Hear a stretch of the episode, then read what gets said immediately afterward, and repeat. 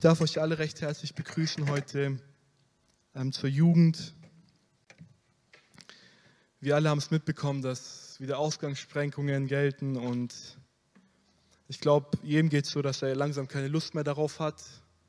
Ähm, aber lasst uns davon nicht entmutigt sein, lasst uns das, deshalb nicht unsere Köpfe hängen, sondern lasst uns Gott dankbar sein, dass wir uns trotzdem versammeln dürfen. Lasst uns Gott wirklich dankbar sein, dass wir einen Gottesdienst halten dürfen, dass wir uns versammeln dürfen. Ähm, wo wir letztes Mal ILD hatten, ähm, hat der Lehrer gesagt, dass er ein Treffen hatte mit Pastoren aus ganz Deutschland und er hat gesagt, viele Gemeinden haben seit über einem Jahr nicht einen einzigen Gottesdienst. Die haben seit über einem Jahr keinen wirklichen Präsenzgottesdienst. Sie treffen sich über Zoom, sie treffen sich über, über Skype, aber sie haben keinen Präsenzgottesdienst. Und lasst uns dankbar sein, dass Gott Gnade mit uns hat und dass wir uns treffen dürfen. Auch wenn es mit Masken ist, auch wenn es mit Abstand ist. Es ist die Gnade Gottes allein, dass wir uns treffen dürfen heute. Ich habe das Privileg, das Wort Gottes mit uns zu teilen. Und ich möchte über ein Thema sprechen, was mich in der letzten Zeit, was mich im letzten Monat sehr beschäftigt hat. Und am Anfang der Woche, wo ich zur Arbeit gefahren bin, habe ich auf dem Weg zur Arbeit gebetet und ich habe gesagt, Gott, über was soll ich predigen? Was soll ich, was soll ich den Menschen sagen? Ich will nicht irgendetwas sagen, was vielleicht theologisch alles super ist und die beste Predigt ist, systematisch alles super ist, sondern ich möchte sprechen, was, was auf deinem Herzen ist, was auch auf meinem Herzen ist. Und als ich so gebetet habe, kam mir dieser Satz wirklich wie so klar vor die Augen. Ähm, Sprich heute über die Sünde des Unglaubens. Und dieser Satz, der hat mich zutiefst getroffen. Und ich habe viel über diesen, über diesen Satz, über dieses Thema nachgedacht. Ich hatte es die letzte, die letzte Zeit schon viel beschäftigt in meinem persönlichen Leben. Und wir haben bestimmt alle schon viel über den Glauben gehört. Wir kennen alle bestimmt Predigten über den Glauben. Wir kennen Predigten wir kennen alle die Verse, die bekannten Verse in Hebräer. Wir kennen alle die Glaubenshelden, die in Hebräer 11 erwähnt werden. Aber der Glaube ist ein wichtiger Aspekt in unserem christlichen Leben. Der Glaube ist ein Fundament unseres christlichen Lebens. Und weil es so ein wichtiger Aspekt ist in unserem Leben, versucht der Feind mit aller Kraft unseren Glauben zu rauben. Versucht der Feind mit aller Kraft diesen Glauben anzugreifen. In 1 Timotheus 6, Vers 12 schreibt Paulus zu Timotheus die bekannten Worte, Kämpfe den guten Kampf des Glaubens, ergreife das ewige Leben, zu dem du auch berufen bist und worüber du das gute Bekenntnis vor vielen Zeugen abgelegt hast. Und in dieser Stelle ermutigt Paulus Timotheus, er ermutigt ihn und sagt, kämpfe den guten Kampf des Glaubens. Kämpfe den Kampf, auch wenn es schwer ist, kämpfe den Kampf. Auch wenn du Anfechtungen erlebst, auch wenn der Feind mit Zweifel kommt, kämpfe den guten Kampf des Glaubens. Lass dich nicht unterkriegen.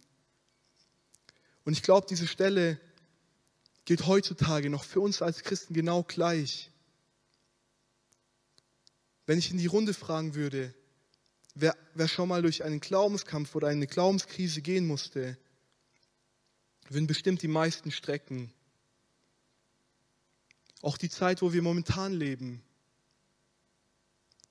ist eine Herausforderung für uns als Gläubige.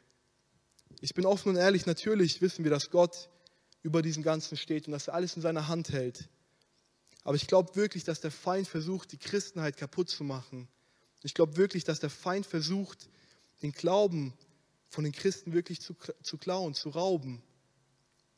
Viele Christen sind so hoffnungslos. Viele Christen sind so ohne Glauben, sie zweifeln. Sie haben gar keine Hoffnung in ihrem Leben. Sie haben vielleicht Hoffnung und Glauben in, in Medikamente, in den Impfstoff. Aber sie haben den Glauben, diesen wahren Glauben, diese Überzeugung, dass Gott auf dem Thron sitzt und Gott alles in seinen Händen hält, verloren. Und ich glaube, deshalb ist es so wichtig, dass unser Glaube aufs Neue gestärkt wird dass unser Glaube auf neu ermutigt wird, weil der Feind alles daran setzt, unseren Glauben zu, stehlen. Und Und ich möchte über, den, über das Thema sprechen, über den Unglauben und seine Auswirkungen, beziehungsweise seine Konsequenzen in unserem persönlichen Leben. Wie ich vorher schon erwähnt hatte, müssen wir verstehen, dass der Glaube für Gott eine wichtige Eigenschaft ist. Dass der Glaube für Gott ein wichtiger Aspekt ist. Und ich möchte eine, eine Geschichte aus dem Alten Testament mit uns anschauen. Die meisten von uns kennen diese Geschichte bestimmt. Und wo ich durch diese Geschichte gegangen bin und das diese Woche, sage ich mal so, vor Gott im Gebet gebracht habe, hat mich diese Stelle so berührt und zutiefst wirklich auch zur Buße gebracht. Wir wollen heute die Geschichte von Josua und Kaleb anschauen. Die meisten von uns kennen die Geschichte von Josua und Kaleb. Die meisten von uns kennen, wir haben sie bestimmt schon oft gehört in der Kinderstunde oder in Predigten. Und wir finden diese Geschichte im vierten Buch Mose. Und zwar spielt sich diese Geschichte über zwei Kapitel. Und zwar im Kapitel 13 und 14 im vierten Buch Mose. Und ich möchte nicht die ganzen Verse vorlesen, weil es die Zeit sprengen würde, weil wir auch Zeit nehmen wollen, wirklich ins Gebet zu gehen. Und ich möchte es einfach zusammenfassen. Gott hat dem Volk Israel die Verheißung gegeben, dass er sie in das verheißene Land führen wird. Im Alten Testament lesen wir sogar darüber, dass, dass in diesem Land Milch und Honig fließen wird, dass sie dort Frieden haben werden, dass Gott dort mit ihnen sein wird. Und zur damaligen Zeit, wenn wir uns das vorstellen, das Volk Israel, das davor in der, in der Sklaverei der Sünde, äh, der Sklaverei in Ägypten gelebt hat, nichts zu essen hatte fast. Und Gott gibt ihnen diese Verheißung, dass sie in ein Land ziehen werden, wo Milch und Honig fließen wird. Gott hat das Volk Israel mächtig aus Ägypten herausgeführt und sie in Richtung des verheißenen Landes geführt. Und wir lesen in diesen Kapiteln, dass kurz bevor sie vor dem verheißenen Land waren, kurz bevor sie einziehen durften, hat das Volk zwölf Spione ausgesandt, um das Land zu erkundschaften. Und aus jedem der zwölf Stämme Israels wurde eine Person ausgewählt. Und eine Person wurde von jedem Stamm wirklich ausgewählt. Und dazu zählten auch Josua und Kaleb. Sie waren insgesamt zu zwölf und sie sind in das Land gegangen. Sie haben erkundet, wer ist dort, was gibt es dort. Und sie gingen in das Land und sahen, wie dort das Milch und das Honig floss. Sie sahen das. Sie haben gesehen, dass das, was Gott versprochen hat, dass es Realität ist, dass es da ist. Doch sie sahen nicht nur das, sondern sie sahen auch die Riesen, die in diesem Land wohnten. Und als sie zum Volk zurückkehrten, berichteten die zehn Spione von diesen Riesen. Und sie, die, und sie wollten dem Volk klar machen, dass sie es nicht schaffen würden, das Land einzunehmen. Von diesen zwölf Spionen waren zehn von dieser Realität so eingenommen, sie waren so geschockt von dieser Sache. Und sie sind zum Volk gegangen und haben gesagt, wir schaffen es nicht, Gott hat uns hierher geführt, wir werden sterben.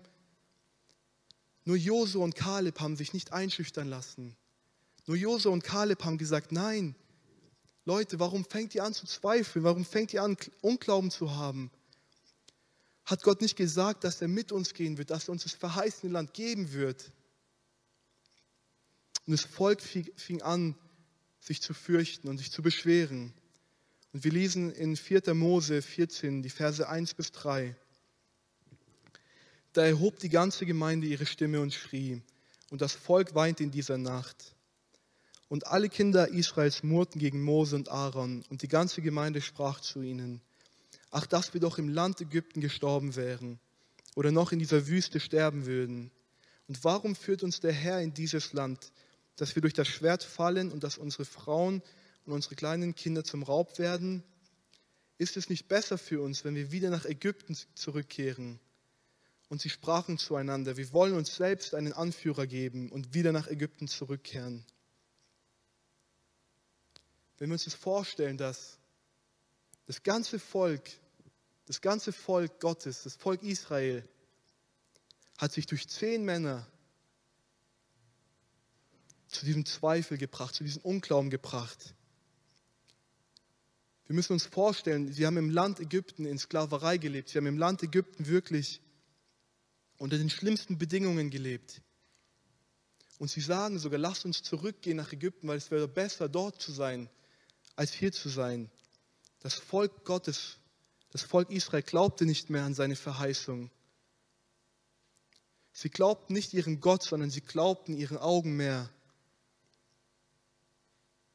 Wir müssen wissen oder wir müssen uns vorstellen, dass dieses Volk alles miterlebt hat, was Gott in Ägypten getan hat. Sie haben miterlebt, wie Gott die Plagen auf das Land Ägypten schickte.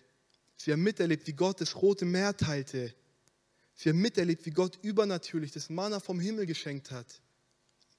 Sie haben erlebt, wie Gott als Feuersäule mitten unter ihnen wohnte. Und trotzdem glaubten sie nicht, dass Gott sie in das verheißene Land führen wird. Trotzdem glaubten sie nicht, dass Gott ihnen das verheißene Land schenken wird. Obwohl er ihnen gesagt hat, obwohl er ihnen geboten hat, dass er mit ihnen ist. Er hat ihnen geboten, dass sie keine Angst haben müssen.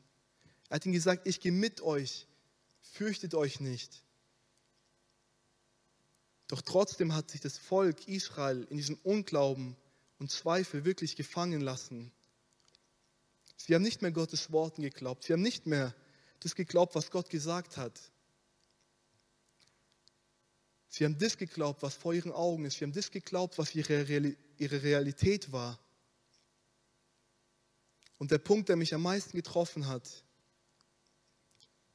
als Konsequenz von ihrem Unglauben und von ihrem Zweifel, durfte diese ganze Generation nicht in das verheißene Land einziehen. Die ganze Generation, egal ob jung oder alt, keiner durfte in das verheißene Land ziehen, außer Josua und Kaleb. In 5. Mose 1, die Verse 29 bis 38 lesen wir, Ich aber sprach zu euch, entsetzt euch nicht und fürchtet euch nicht vor ihnen, denn der Herr, euer Gott, zieht vor euch her und wird für euch kämpfen, ganz so wie er es für euch in Ägypten getan hat vor euren Augen. Und in der Wüste, wo du gesehen hast, wie der Herr dein Gott dich getragen hat, wie ein Mann seinen Sohn trägt. Auf dem ganzen Weg, den ihr zurückgelebt habt, bis an diesen Ort, bis ihr an diesen Ort gekommen seid. Aber in dieser Sache wolltet ihr dem Herrn, eurem Gott, nicht glauben, der doch vor euch herging auf dem Weg und euch die Lagerstätte auszusuchen, bei Nacht im Feuer, damit ihr den Weg sehen konntet, auf dem ihr gehen solltet, und bei Tag in einer Wolke.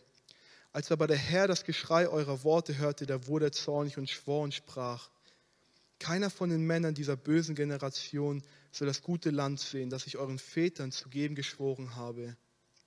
Nur Kaleb, der Sohn Jefunes, er soll sehen und ihm, seine Kinder, will ich das Land geben, das er betreten hat, weil er dem Herrn völlig nachgefolgt ist. Auch über mich wurde der Herr zornig um euretwillen und sprach, auch du sollst nicht hineinkommen.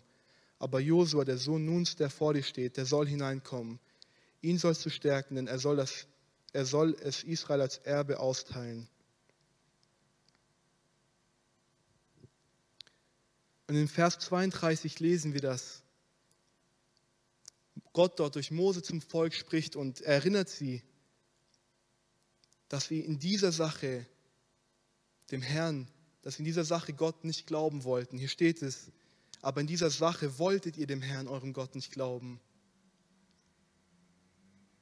Und Gott ist deshalb so zornig geworden, dass er gesagt hat, keiner von dieser ganzen Generation darf das Land darf in dieses verheißene Land eintreten.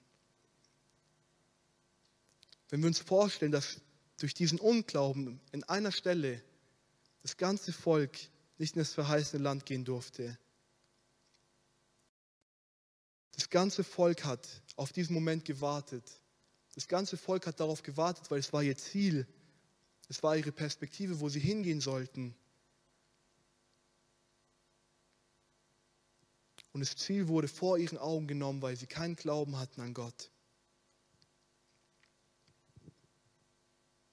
Wenn wir uns vorstellen, dass wir in, die, in ihre Lage, wenn wir uns nur da vorstellen, wir, wir, werden, wir hätten miterlebt, wie wir aus Ägypten herausgeführt werden, wir hätten miterlebt, wie wir durch die Wüste geführt wurden.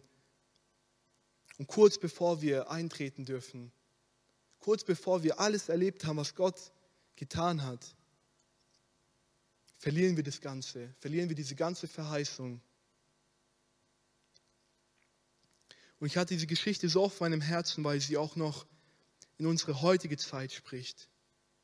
Die Geschichte spricht auch in unser persönliches Leben. Und wir können einige Sachen daraus lernen. Den ersten Punkt, den ich anschauen möchte, den wir in dieser Geschichte sehen, aber auch auf unser Leben anwenden können, ist, dass Gott eine Verheißung gibt. Wie ich schon erwähnt hatte, hat das Volk eine Verheißung von Gott bekommen. Gott hat zu ihnen klar und deutlich gesprochen, dass er sie aus Ägypten herausführen wird und sie in sein verheißenes Land bringen wird. Sie haben diese Verheißung empfangen von Gott. Gott hat diese Verheißung gegeben. Und auf diesem Weg dorthin, auf diesem Weg zur Verheißung, hat Gott dem Volk verschiedene Gesetze gegeben, verschiedene Lehren gegeben, wo sie sich dran halten sollen. Wie sie im verheißenen Land leben sollen. Und auch in unserem Leben gibt Gott uns Verheißungen. In erster Linie hat Gott uns verheißen, dass wir durch das Opfer Jesu errettet sind und wir eine persönliche Beziehung zu ihm haben können. In erster Linie hat uns verheißen, dass wenn wir das, Wort, das Werk, was Jesus für uns getan hat, dass wir wirkliche Errettung haben können, dass wir wirkliche Befreiung erleben können. Und diese Verheißung hat er für jeden Menschen gegeben, für jeden einzelnen Leute hier ist. Für die ganze Menschheit hat er es gegeben.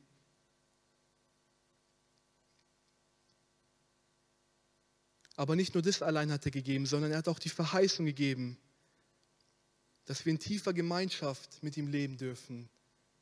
Er hat uns gerufen, er hat gesagt, nehmt Jesus an, damit ihr in, in einer Gemeinschaft mit mir leben könnt. Jesus sagt, ich bin der Weg, die Wahrheit und das Leben. Niemand kommt zum Vater außer durch mich.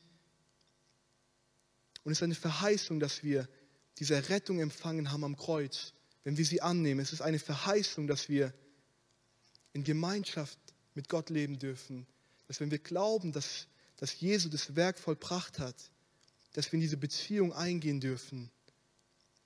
In Epheser 2, Vers 13 lesen wir, jetzt aber in Christus seid ihr, die ihr einst fern wart, nahegebracht worden durch das Blut des Christus. Gott gibt jedem einzelnen Menschen diese Verheißung. Weil Gott sich wünscht, dass jeder diese Verheißung glaubt und danach handelt, dass jeder diese Verheißung annimmt.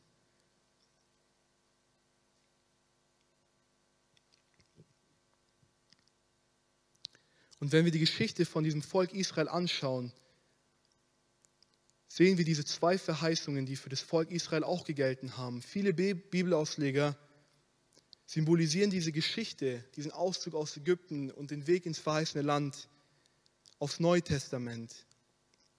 Und zwar sagen sie, dass die Sklaverei in Ägypten als Symbol für unsere Sklaverei der Sünde steht.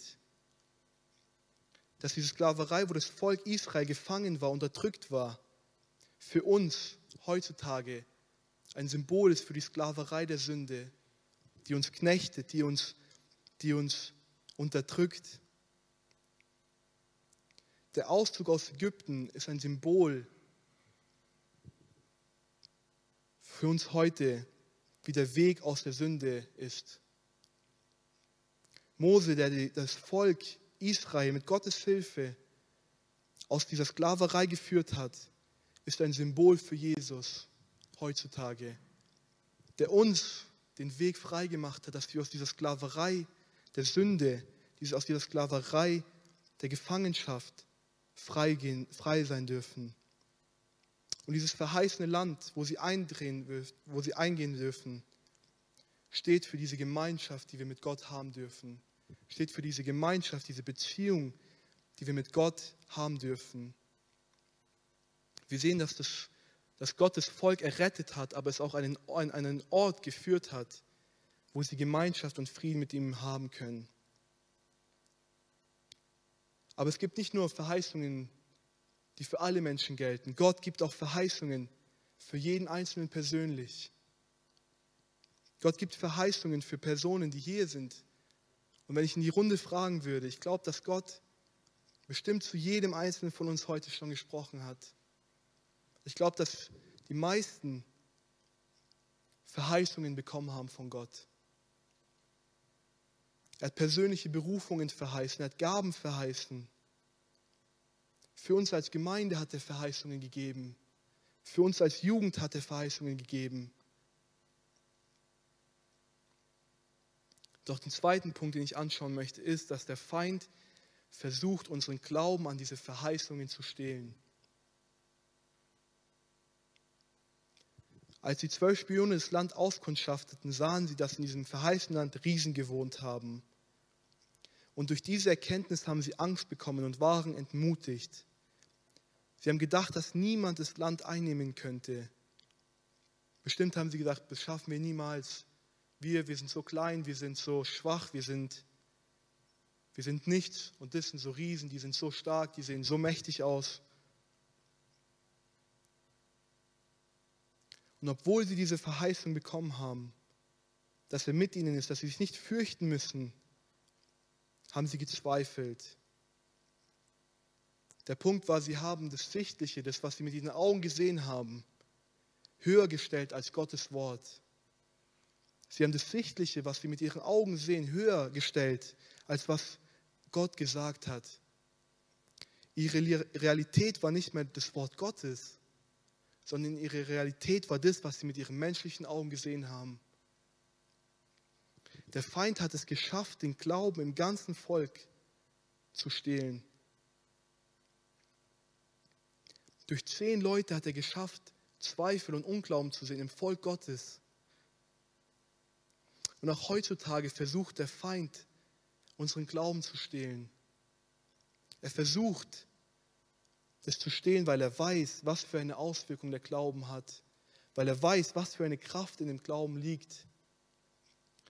Im ersten Petrusbrief im Kapitel 5, die Verse 8 bis 9 lesen wir, Seid nüchtern und wacht, denn euer Widersacher, der Teufel, geht umher wie ein brüllender Löwe und sucht, wen er verschlingen kann. Dem widersteht fest im Glauben, in dem Wissen, dass sich die gleichen Leiden erfüllen an eurer Bruderschaft, die in der Welt ist. Der Feind geht umher und sucht, wo er uns angreifen kann. Er geht umher und sucht Möglichkeiten, wo er uns attackieren kann, wo er uns diesen Glauben rauben kann. Nicht umsonst ermutigt Paulus, wie wir vorher gelesen haben, dass er den guten Kampf kämpfen soll. Paulus wusste, Paulus hat aus Erfahrung gesprochen, Paulus hat nicht einfach nur gesagt, ah Timotheus, kämpf einfach, das ist alles gut. Nein, er hat aus Erfahrung gesprochen, weil er es selber erlebt hat, wie der Feind ihn versucht hat. Und wir alle kennen die Waffenrüstung in Epheser 6 und ich will darauf nicht eingehen. Aber dort wird der Glaube als Schild bezeichnet. Und ein Schild schützt uns vor den Angriffen. Und wenn wir uns vorstellen, wenn der Feind es schafft, diesen Schild des Glaubens, unseren Glauben zu rauben, haben wir nichts mehr, womit wir uns verteidigen können. Wir haben nichts mehr, womit was wir uns schützen können. Wir sind eine offene Zielscheibe.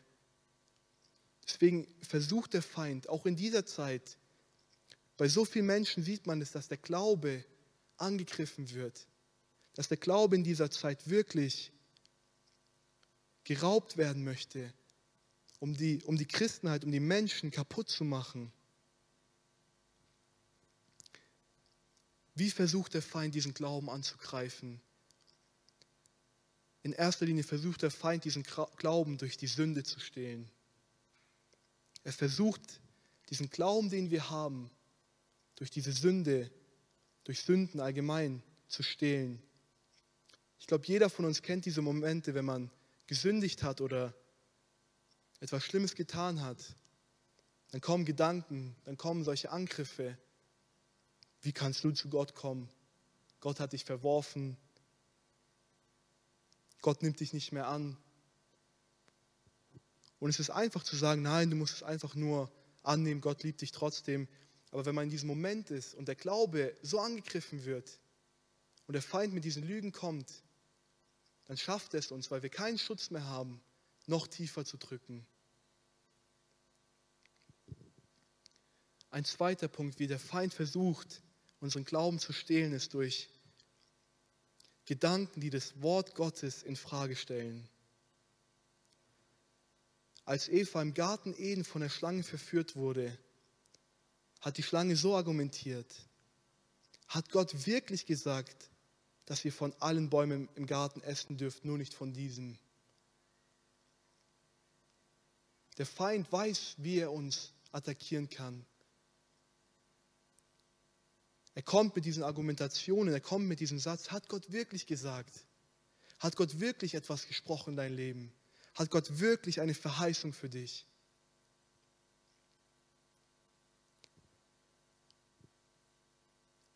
Dadurch fangen wir an, das Gesagte, was Gott gesagt hat, in Frage zu stellen. Durch diese Gedanken, die der Feind in unsere Köpfe setzt, fangen wir an, das Gesagte wirklich in Frage zu stellen. Wir fangen an, hat Gott es wirklich gesagt? Stimmt es überhaupt? Vielleicht war das doch nur eine menschliche Emotion. Bestimmt gibt es auch sowas. Aber ich meine, dass Gott zu jedem Einzelnen von uns gesprochen hat und dass er das auch in Erfüllung bringen wird. Deshalb ist es wichtig, dass wir uns nicht diesen Gedanken öffnen, dass wir in diese Gedanken, wenn sie kommen, dass wir dagegen ankämpfen, dass wir es nicht zulassen, dass Unglaube in unseren Herzen entsteht, dass wir nicht anfangen, das, was Gott gesagt hat, in Frage zu stellen. Und der dritte Punkt, der Feind versucht, unsere Augen auf das Sichtbare zu lenken. Wie ich vorher schon erwähnt hatte, war für das Volk die Realität, dass Riesen im Land gewesen sind.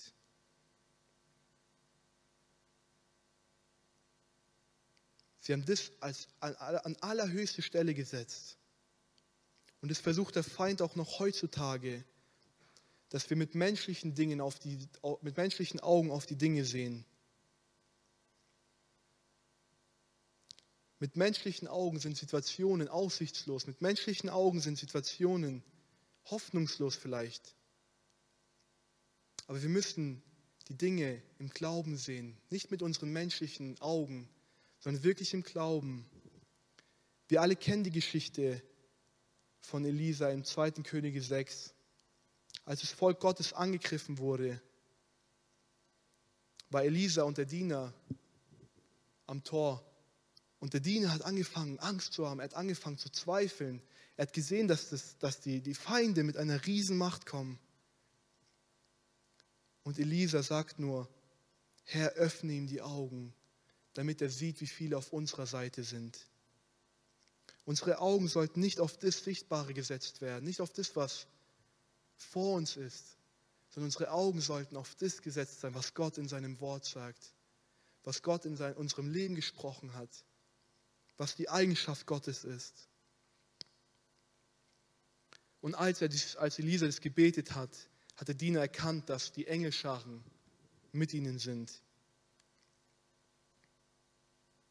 Wir sollten uns niemals vom Feind in diese Position bringen lassen, wo wir auf das Sichtbare anfangen zu schauen. Und der dritte Punkt, den ich aus dieser Geschichte ziehe, ist, dass wir eine Entscheidung treffen müssen, ob wir glauben oder nicht. Die Israeliten hatten eine Möglichkeit, eine Entscheidung zu treffen. Sie hatten die Möglichkeit, wie Josua und Kaleb, Gott zu glauben. Sie hatten die Möglichkeit, sie konnten entscheiden, nein, ich lasse mich nicht davon unterkriegen. Ich lasse mich nicht davon beeinflussen, was die anderen Leute sagen, sondern ich glaube, was Gott gesagt hat. Jeder Einzelne konnte eine Entscheidung treffen. Entweder man glaubt Gott oder man glaubt Gott nicht. Und auch wir stehen an heute an diesem Punkt, wo wir Entscheidungen treffen müssen. Wir müssen Entscheidungen treffen in unserem Leben, in unsere Zukunft. Aber lasst mich euch eine Sache sagen. Jede Entscheidung, die wir treffen, Egal wie klein sie vielleicht in deinen Augen ist. Jede Entscheidung hat Konsequenzen, die es mit sich zieht. Ob es gute Konsequenzen sind oder schlechte. Jede Entscheidung, die wir treffen, hat eine Folge. Und auch in dem Bereich des Glaubens haben unsere Entscheidungen Konsequenzen. Das Volk Gottes hat sich entschieden, Gott nicht zu glauben. Sie haben mehr auf das Sichtbare vertraut als auf Gott. Und was war die Konsequenz davon? Wir wissen es, dass keiner von dieser Generation die Verheißungen erleben durfte. Keiner von dieser Generation durfte einziehen, sondern ist gestorben. Und durch diesen, durch diesen Unglauben wurde ihnen Zutritt, der Zutritt in das verheißene Land verweigert. Und wenn wir ehrlich sind zu uns selber, ihr müsst die Frage nicht beantworten, aber für euch selber müsst ihr die Frage beantworten. Wie oft fangen wir an, Gottes Wort und seine Verheißungen in Frage zu stellen? Wie oft fangen wir an, Gott nicht mehr von ganzem Herzen zu glauben? Wie oft sind wir ganz oben und dann wieder ganz schnell unten? Eine Woche sagen wir, ja, Gott ist so gut und ich weiß, dass er das Beste für mich hat. Und am nächsten Tag bist du, oh, boah, ich weiß nicht mehr, ich kann nicht mehr weiter. Ich habe ich hab keine Kraft mehr, ich habe keinen Glauben mehr. Und ich spreche da auch in erster Linie zu mir selber. Wie oft entdecken wir uns dabei oder erwischen uns dabei, wie wir bei den kleinsten Problemen oder bei den kleinsten Anfechtungen anfangen zu zweifeln. Wir erleben nicht Gott, wir fühlen Gott nicht und wir fangen an, oh Gott hört mich verstoßen weil wir in einer Gesellschaft angekommen sind, wo wir alles nur sehen und wo wir alles nur fühlen müssen. Aber der Glaube ist kein Gefühl. Der Glaube ist nicht etwas, was wir die ganze Zeit spüren. Natürlich spüren wir Gottes Gegenwart, aber es gibt auch Momente, wo wir Gottes Gegenwart nicht spüren, wo wir in Glauben vor ihm stehen müssen und sagen, ich glaube trotzdem, auch wenn ich nicht spüre, auch wenn ich nicht sehe.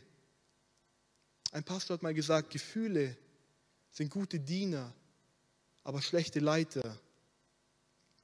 Gefühle kommen und gehen. Aber was bei uns stehen bleiben sollte, ist der Glaube. Und auf den Titel meiner Predigt zurückzukommen. Ich denke, dass Unglaube eine Sünde ist, weil der Unglaube aufzeigt, dass wir Gott nicht kennen und ihm nicht vertrauen. Eine Person, die wir kennen, der glauben wir alles. Wenn unsere Eltern oder etwas sagen, es wird alles gut zu Hause, wir haben alles in Ordnung, mach dir keine Gedanken. Wir alle glauben der Person, wir alle glauben unseren Eltern. Wenn unser Vater sagt, zu Hause haben wir Essen, jeder von uns wird niemals in Frage stellen, nein, der, der lügt mich an. Nein, sondern er glaubt, weil er diese Person kennt. Doch warum glauben wir nicht dem Schöpfer der Welt? Warum glauben wir nicht Gott, der das Universum geschaffen hat, der das ganze Universum in seiner Hand hält? Wenn wir uns das vor Augen werfen, was er alles geschaffen hat, was er alles in einem Augenblick, nur mit einem, mit einem Wort hat er die Erde erschaffen. Und so oft vertrauen wir ihm gar nicht, so oft glauben wir ihm gar nicht. Und ich weiß, es ist einfach zu sagen und zu glauben, es ist einfach zu sagen, zu glauben. Aber es ist oftmals schwerer, es umzusetzen. Deshalb ist es wichtig, dass wir eine Entscheidung treffen und uns ständig vor Augen halten, wer Gott wirklich ist. Dass wir Gott kennenlernen das Volk Israel, wenn wir genauer sehen, das Volk Israel hat jede Wundertat miterlebt. Sie hat jedes, jedes Wunder miterlebt. Und trotzdem haben sie Gott nicht geglaubt. Warum? Weil sie nicht diese persönliche Begegnung, diese persönliche Überzeugung von Gott hatten. Weil sie nicht diese Überzeugung hatten, wer Gott wirklich ist. In Hebräer 11, Vers 6 lesen wir das. Den bekannten Vers, ohne Glauben aber es ist unmöglich, ihm wohl zu gefallen. Denn wer zu Gott kommt, muss glauben, dass er ist und dass er die belohnen wird, welche ihn suchen. Ohne den Glauben können wir Gott nicht wohlgefallen. Und ich möchte uns ermutigen, dass wir eine Entscheidung treffen, wirklich an Gottes Wort und an Gottes Verheißungen zu vertrauen. Die ganzen Wunder, die im Alten Testament oder im Neuen Testament passiert sind, von denen wir lesen, die sind alle nur dadurch passiert, weil die Menschen eine Entscheidung getroffen haben, Gott zu glauben. Und auch in unserem Leben. Lasst mich euch eins sagen, ich weiß, die Zeiten, die sind herausfordernd. Ich weiß, dass vielleicht vieles aussichtslos erscheint. Aber lasst uns erinnern, was Gott verheißen hat. Lasst uns daran erinnern, dass Gott gesagt hat, dass sein Werk mit jedem Einzelnen vollbringen möchte. Lasst uns es vor Augen halten, wer Gott wirklich ist. Und das Lobpreisteam darf nach vorne kommen. Ich weiß nicht, wo ihr euch momentan befindet, ob ihr euch vielleicht in schweren Zeiten befindet oder nicht. Aber ich möchte euch ermutigen, dass ihr eine Entscheidung trifft zu glauben.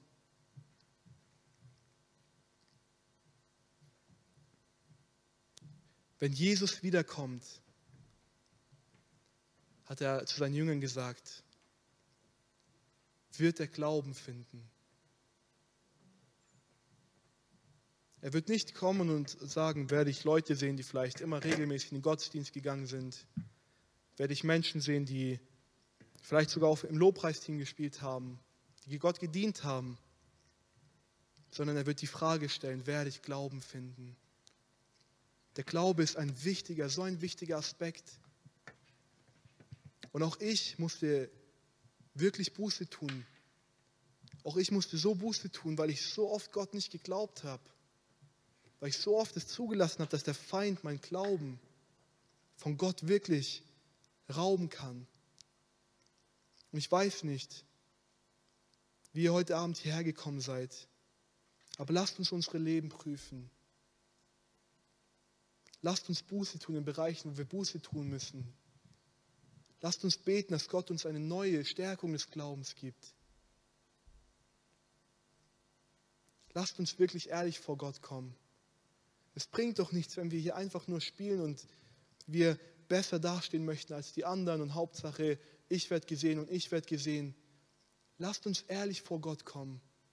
Lasst, dass dieser Abend nicht einfach nur ein Abend wird, wie jeder andere Jugendgottesdienst, sondern lasst es uns wirklich ernst meinen. Vor Gott kommen und unsere Herzen ihm ausschütten. Wir können gemeinsam aufstehen. Ich möchte noch zum Schluss beten. Jesus, ich danke dir wirklich von ganzem Herzen, Herr. Ich danke dir, dass du groß bist, Herr, dass du das Universum in deinen Händen hältst, dass du alles in deinen Händen hältst, Herr, dass du größer bist, dass du stärker bist, dass du mächtiger bist als Glauben, diesen übernatürlichen